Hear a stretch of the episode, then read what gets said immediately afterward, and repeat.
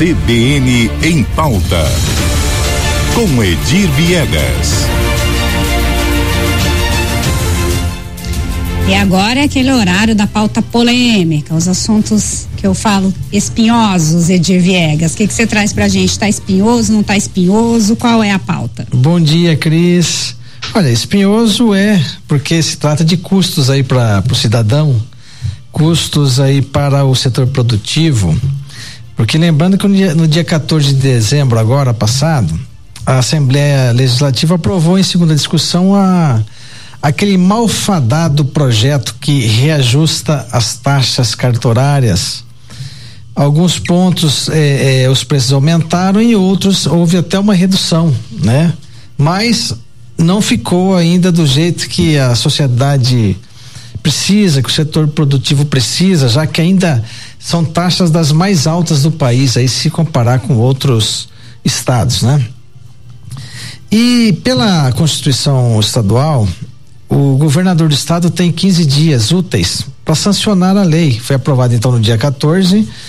E o, então o Eduardo Riedel teria até o dia 5 de janeiro para sancioná-la ou vetá-la. Lembrando que a, o projeto não é de autoria do Poder Executivo, mas sim do Tribunal de Justiça do Estado aqui de Mato Grosso do Sul. Ocorre que o, o governador Eduardo Riedel entrou em férias. De hoje, né, até 14 de janeiro do ano que vem, é, ele, ele está em férias e assume seu lugar nesta terça-feira o deputado Gerson Claro, presidente da Assembleia Legislativa.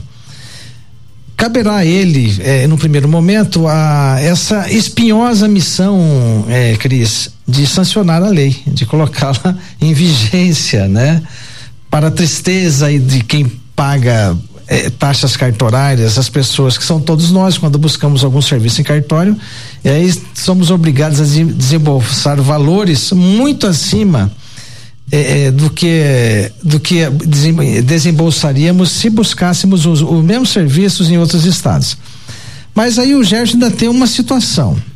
Como o, o período de férias do governador ele vai até o dia 14 de janeiro, né? O vice-governador Barbosinha, ele vai ele vai assumir no lugar de Gerson também, né? Nos últimos cinco dias das férias do governador Eduardo Riedel. Então, se o Gerson não sancionar, até que se acabe as férias do Riedel, pode ser que o vice-governador tenha essa espinhosa missão. Né? Porque a gente relembra esse caso, Cris, eh, se já foi aprovado em segunda instância, em segunda votação, vai ser sancionada, isso não, não resta a menor dúvida. Nós trazemos esse assunto porque durante quatro ou cinco longos anos eh, ficou nessa discussão, estudos para cá, estudos para lá, quanto o cidadão paga em Mato Grosso do Sul de taxas, quanto é cobrado no Paraná, Minas Gerais. E a cada ano, no final do ano, sempre nos finais de ano, é que o projeto era encaminhado para a Assembleia Legislativa. Evidente que é de forma proposital, para não dar tempo de se aprofundar nas discussões, correto? E a gente traz de novo esse tema hoje para que a partir de janeiro do ano que vem, é tanto o setor produtivo como a sociedade não é, deixe esse assunto cair no esquecimento. Não se aguarde mais o final do ano para retomar essa discussão.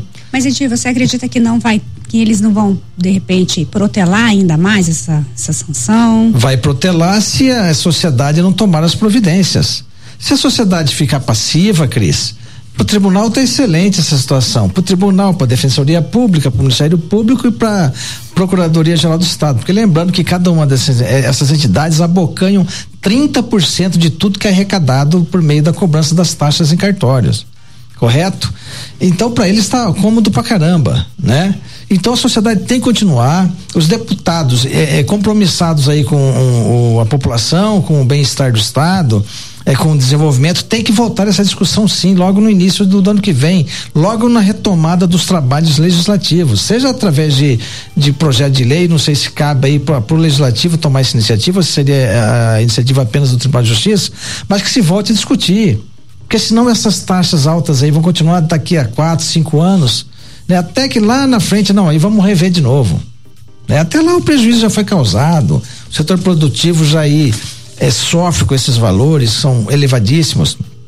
E tem mais um componente aí, Cris, que são os donos de cartórios. Essa, é, é, essas empresas são cedidas, né, através de concessão pública, através de concurso público, né? E os custos é, muito elevados é, provocaram aí a evasão de clientes de Mato Grosso do Sul para o Paraná, por exemplo. Né? Onde então o valor acaba sendo muito. Mais...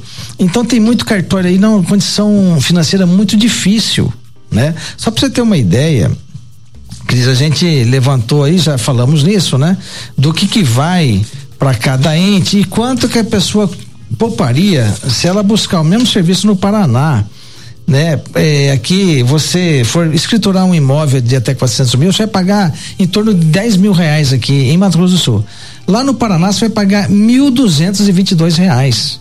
Ou seja, a economia é muito grande. Compensa você viajar, gastar dinheiro com a, a seu deslocamento, alimentação, estadia em hotel, do que fazer o serviço aqui em Mato Grosso do Sul. Correto? Então é um absurdo. E lembrando que, de acordo com o valor do imóvel, o valor das taxas também vão aumentando. O serviço é o mesmo, mas os valores sobem de acordo com o valor do imóvel. Não faz o menor sentido, porque o trabalho, o serviço prestado pelo cartório é o mesmo. Vai se gastar o mesmo tanto de papel, o mesmo tanto de selos, e aí vai ser a assinatura que vai ser apostada ali pelo, pelo serventuário da, da do cartório. Então, são coisas assim que não faz sentido.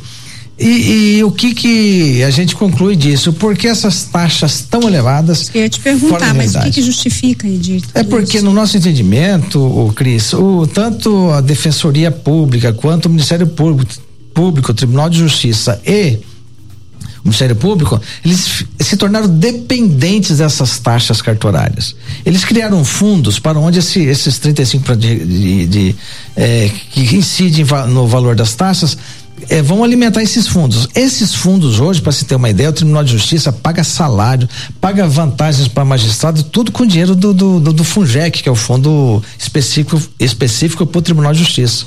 A Defensoria também tem o seu fundo e aí fica dependente demais. Quando você depende é, é, é, de uma receita extra, que hoje já virou é, nem extraordinária mais, virou uma receita ordinária para esses entes, você nunca vai sair, vira um círculo vicioso.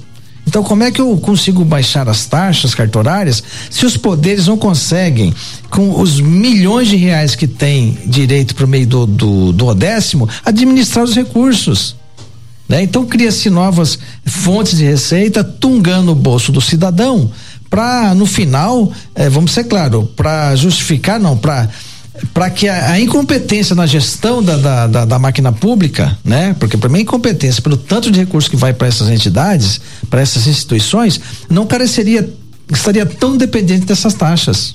Mas é o contrário que a gente vê, né? Então, eh, voltando, Cris, fazemos aqui essa reflexão para que a sociedade, a Ordem dos Advogados do Brasil, Federação do Comércio, Federação das Indústrias, Associação de, dos Advogados, para que não deixe esse assunto cair no esquecimento de novo. Ficar em cima, né, Edir? Ficar em cima, início do ano já se retome essa discussão, porque tudo isso é custo tudo isso penaliza a população, né? E é impossível que você aí, quando você está numa reforma tributária, tentando reduzir a carga tributária, vem se manter, vem se reajustar, né? Eh, essas taxas cartorárias. É evidente que alguns serviços reduziram, mas no grosso, né, no que da parte maior, continuam elevados e alguns tiveram reajustes de até 23%. Essa é a realidade triste com que fechamos esse ano de 2023. Você ficar na expectativa então de que fique todo mundo de olho para que de fato isso aconteça. Exatamente. E vamos cobrar, viu, Cris? Vamos cobrar Sim. porque é, é, é um escárnio você mandar esse tipo de projeto para a Assembleia sempre no final do ano quando a Assembleia está com esforço concentrado para limpar a pauta. Mande isso no início do ano, por que não? Você acredita que faltou tempo, então, Edir, para discutir mais? Não, é não isso, faltou né? tempo. Não faltou, faltou no sentido assim, é isso, é. Né? Porque, olha, é, o projeto foi retirado de pauta da Assembleia Legislativa em 2022. Você teve 2023 inteiro para estudar esse projeto, para discutir com a sociedade, mas não. Aí, no apagar das luzes de 2023, o tribunal manda o projeto de novo para a Assembleia. Você não tem tempo para discutir.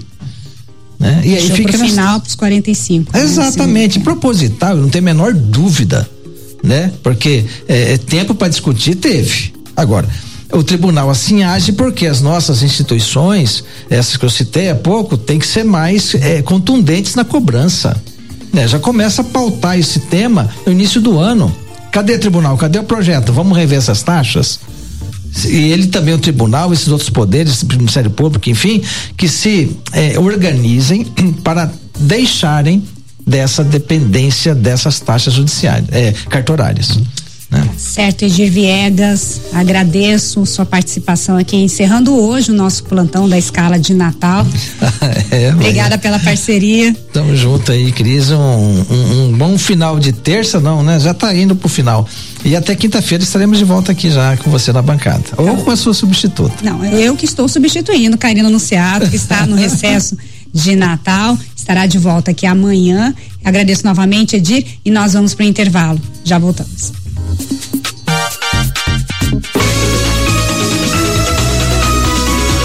CBN, CBN Campo Grande.